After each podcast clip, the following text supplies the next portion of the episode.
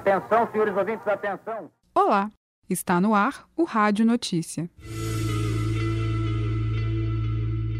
Mudança em lei quer transformar a Feira Hip em patrimônio cultural de Belo Horizonte. DCE promove a Semana do Calouro. Estão abertas as inscrições para o terceiro Prêmio Sebrae de Jornalismo.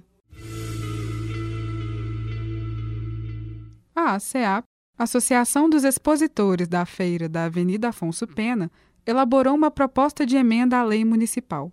O texto, contido em um parágrafo, propõe mudar um artigo na lei orgânica do município. O objetivo é tornar a Feira de Artesanato patrimônio cultural de Belo Horizonte, por seu valor histórico, cultural e turístico. O presidente da ACEAP, Alain Vinícius, fala sobre a proposta de emenda. É, o projeto de emenda à lei orgânica tem como objetivo tornar a feira patrimônio cultural e turístico da cidade. Visa potencializar o maior evento da cidade de Belo Horizonte,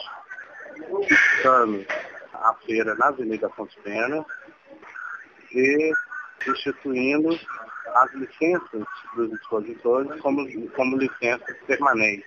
Para que a proposta seja analisada pelos vereadores, são necessárias 85 mil assinaturas de eleitores da capital. De acordo com Alain, desde dezembro já foram recolhidas 50 mil assinaturas para a proposta de emenda.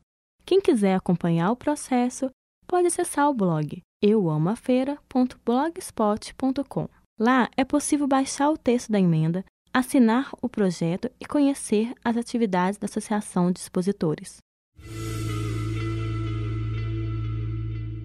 O DCE vai receber os novos alunos, promovendo de 28 de fevereiro a 3 de março a Semana do Calouro.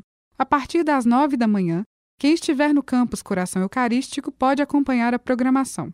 O presidente do DCE, Caio Rodrigues, comenta as atrações.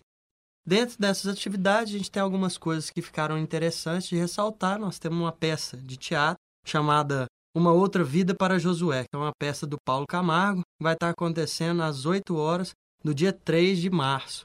E depois nós temos também uma palestra do Dorival, técnico do Atlético, que vai ser lá no Teatro 30. Para entrar, a pessoa vai ter que dar uma lata de leite ou uma chocolatada que depois a gente vai doar para uma creche lá em Contagem.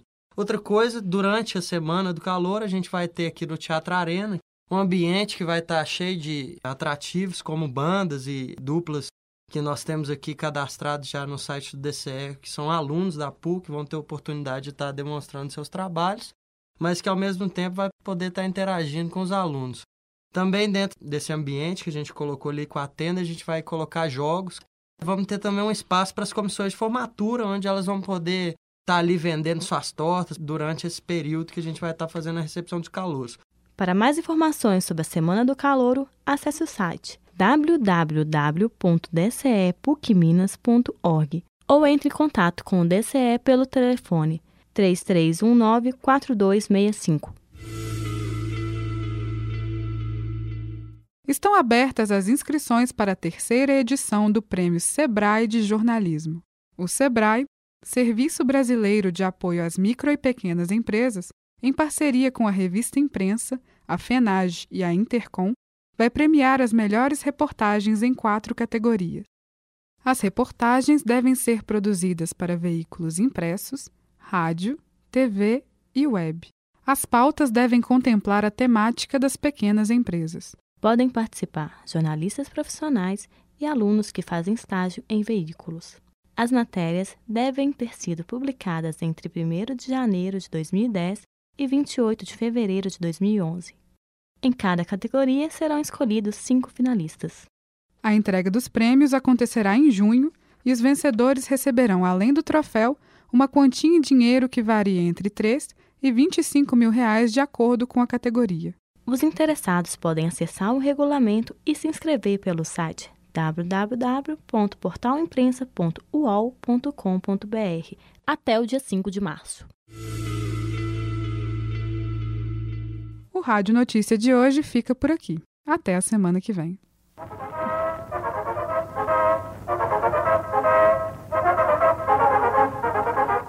Atenção, senhores ouvintes, atenção.